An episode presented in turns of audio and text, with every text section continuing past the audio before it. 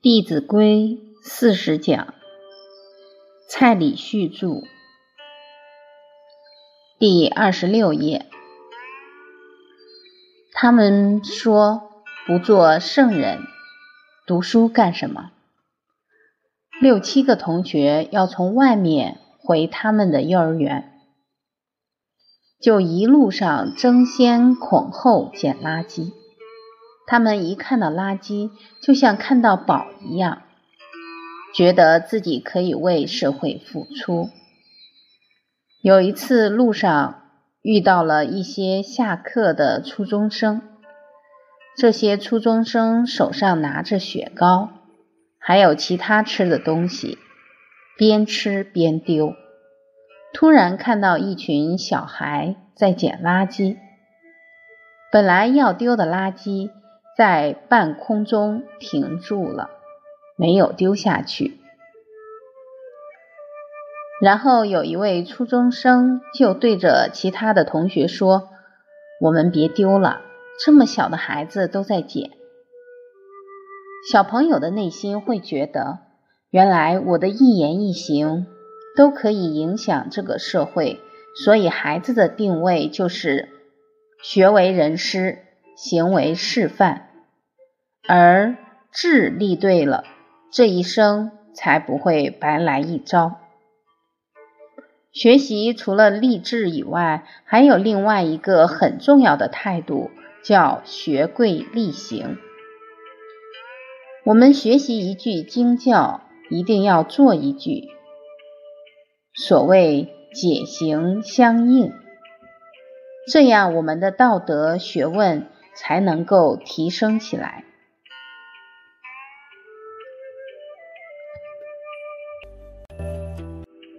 在唐朝的时候，有位高僧叫鸟窠。唐朝的诗人白居易晚年好佛学，他希望能够去亲近这样的大德，提升自己的学问。当他遇到鸟窠禅师，就开始请教他怎么学佛。佛在印度本来叫佛陀耶，中国人喜欢简单，把它直接翻成一个佛字。佛用中国话来解释，就是觉悟的人，有智慧的人。再讲白一点，叫明白的人，明白道理的人。所以学佛就是要去学当一个明白人。鸟窠禅师就对白居易说：“学佛就要诸恶莫作，众善奉行。”白居易听完之后哈哈大笑，说：“三岁小孩都知道。”诸位朋友，你三岁的时候知不知道？以前教导善恶、教导做人，不是在学校。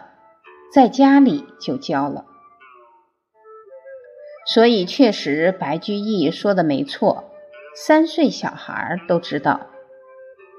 鸟窠禅师又说，八十老翁都没做到。所以道德学问的枢纽关键不在你念了多少，而在你做到多少。我们自己学。并引导孩子学圣贤、学圣、学贤，一定要确立这个正确的态度。我是那年三月十五日到了深圳，给当地的老师和家长上了一堂课。隔天，老师请我去给他们幼儿园的孩子上一堂课，我就给他们上《弟子规》。我一进去就说：“诸位同学，我们今天来上《弟子规》。”孩子们异口同声地说：“老师，我们都学过了，都会背了。”诸位朋友，学《弟子规》给了这些孩子什么？这些孩子觉得那个我早就会背了，我都学会了，给了他们傲慢，而不是谦卑。所以老师一开始的引导对孩子很重要。然后我就在黑板上写了一个字“道德”的“道”。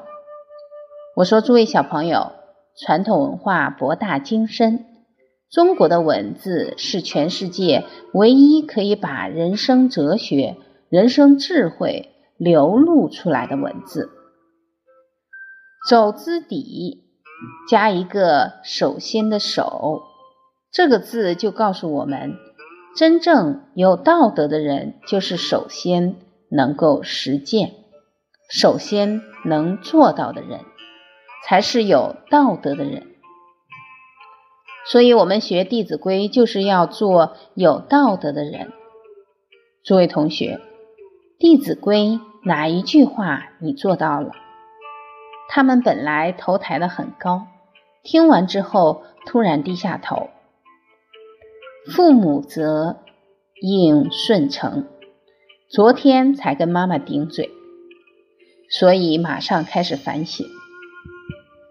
接下来，我就《弟子规》的京剧，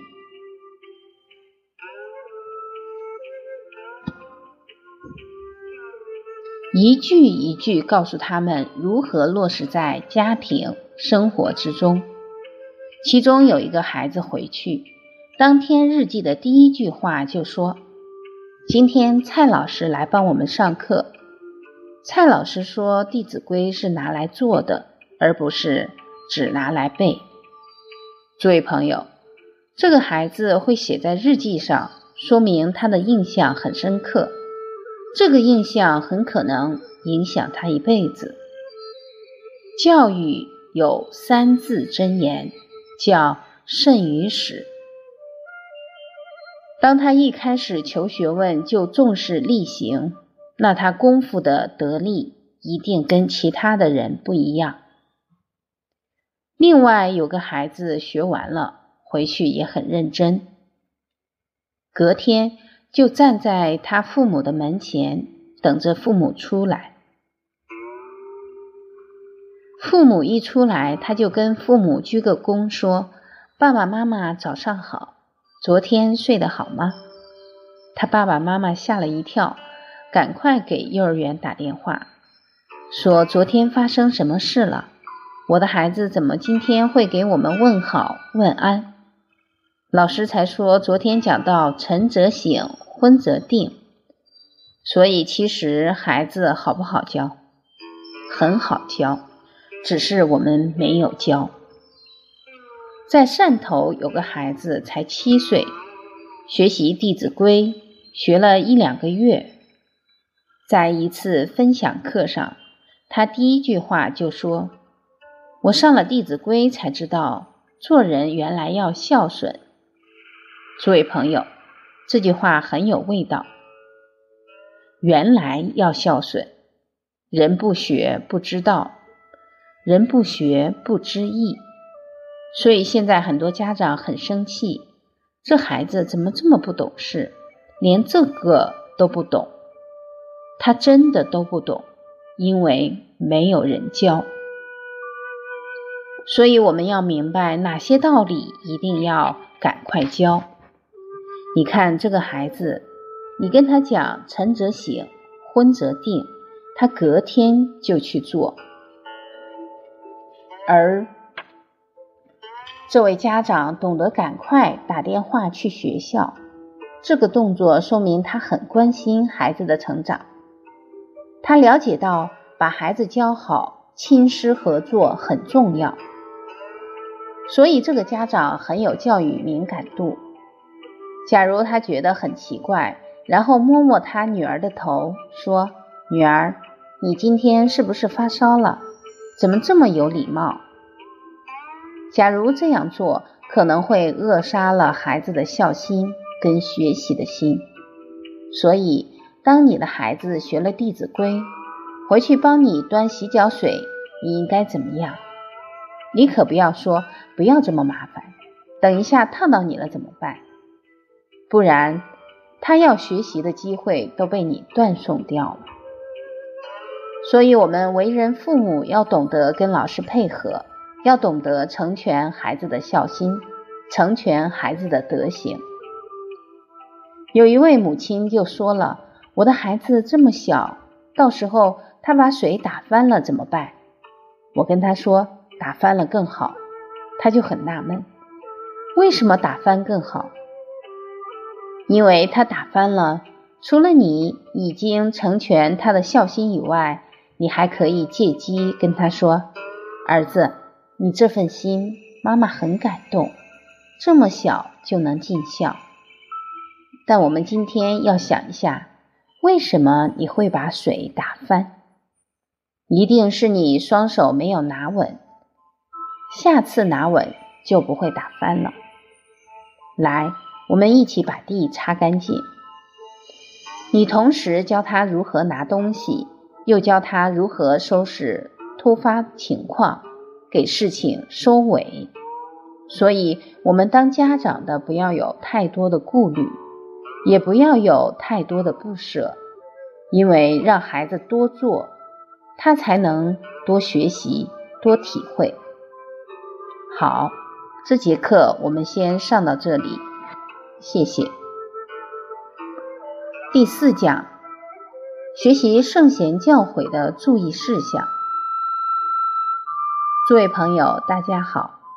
前面我们提到，学习一开始的态度很重要。提到了学贵立志，要先立定志向，才会有无穷的动力去驱使我们不断的进步成长。第二个，学贵力行。我们现在要学中华文化，要学圣贤的学问，也不要很担心说我现在才开始学，来不来得及？其实最重要的是学一句，我们就做一句。很多人说，等我学好了再来教孩子，等我学好了再来帮助别人，等我们学好了，来不来得及？来不及。现在学一条做一条，光是这样的精神就会感动你的孩子，感动你的学生。我们很多的老师之前比较少熏习中华文化，他们也是保持着跟自己的学生一起学习的态度。往往这样的态度，孩子看了也很欢喜，因为我们把好学的态度演出来了。有一个幼儿园，他们就教导孩子吃饭，吃饱饭以后要有礼貌，起来的时候要跟同桌的老师、同学说“大家请慢用”，然后再拿着他的碗跟筷子去厨房自己洗。他们的老师同样也这么做。每个老师吃完，向他们一鞠躬，说：“大家请慢用。”所有的孩子都会会心的微笑。诸位朋友，为什么？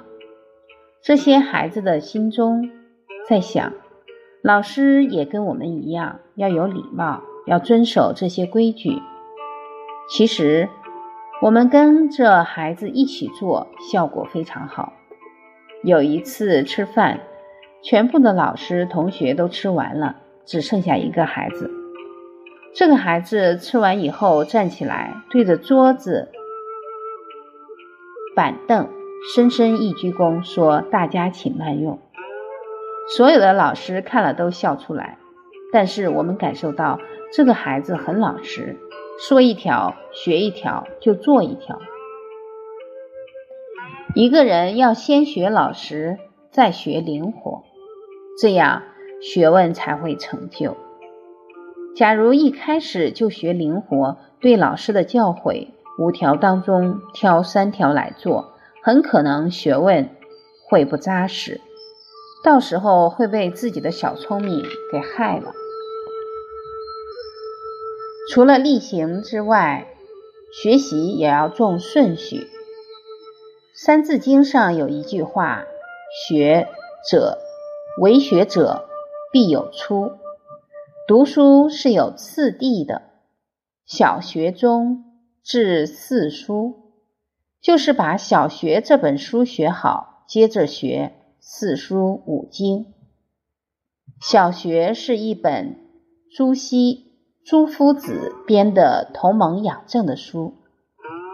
这本书教导孩子怎么孝养父母，怎么尊重长辈，还有整个生活当中洒扫应对之礼。这本书距离现在已经快一千年，历史比较悠久。为什么学小学这么重要？因为孩子从小先扎做人做事的根基，这个根基扎好了，他读其他的经书就不是只有读而已，他懂得要落实在与人相处当中，他懂得要落实在生活当中，所以这个根基一定要扎。但因为这本书离我们比较久远，我也只能看个六七成，很多术语都不懂。后来我又翻《弟子规》，对《弟子规》这本书非常的感动，也非常赞叹。《弟子规》是清朝时候编的书，离我们才几百年的时间，很近。而清朝的李毓秀夫子，他就是根据小学里面的重义重要的内容，抓出他的纲领，编成这本《弟子规》，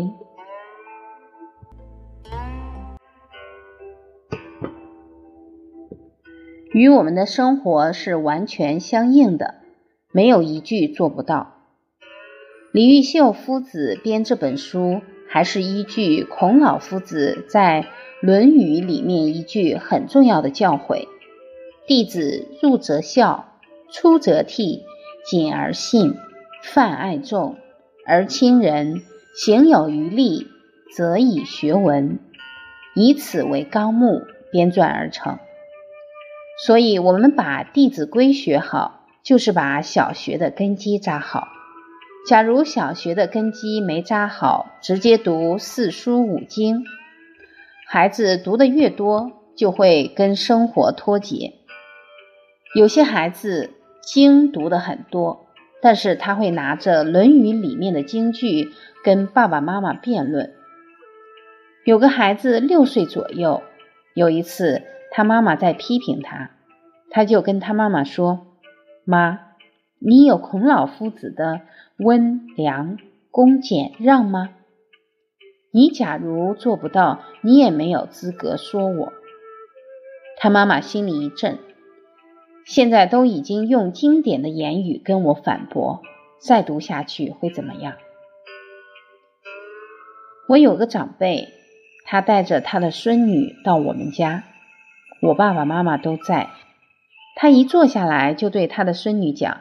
来，我们背英文给这些长辈听。这个小女孩背得非常纯熟，我相信绝对不是只有表演给我们看，一定是上演不少出了，所以她很自在。然后她的奶奶接着问：“苹果怎么讲？”小女孩说：“apple。”雨伞怎么讲？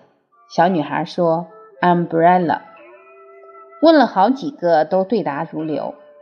突然，这个小女孩反问她奶奶一句：“奶奶，书本怎么讲？”她奶奶说：“我怎么会知道？”小女孩说：“奶奶，你怎么这么白痴？”孩子，假如没有学会做人做事，学的知识、看的书越多，就会越傲慢。傲慢是求学问。一个很大的杀手，傲慢心只要升起来，学问很难有成就。所以《礼记·曲礼》提到“傲不可长”，这是以前的圣贤人给我们很重要的提醒。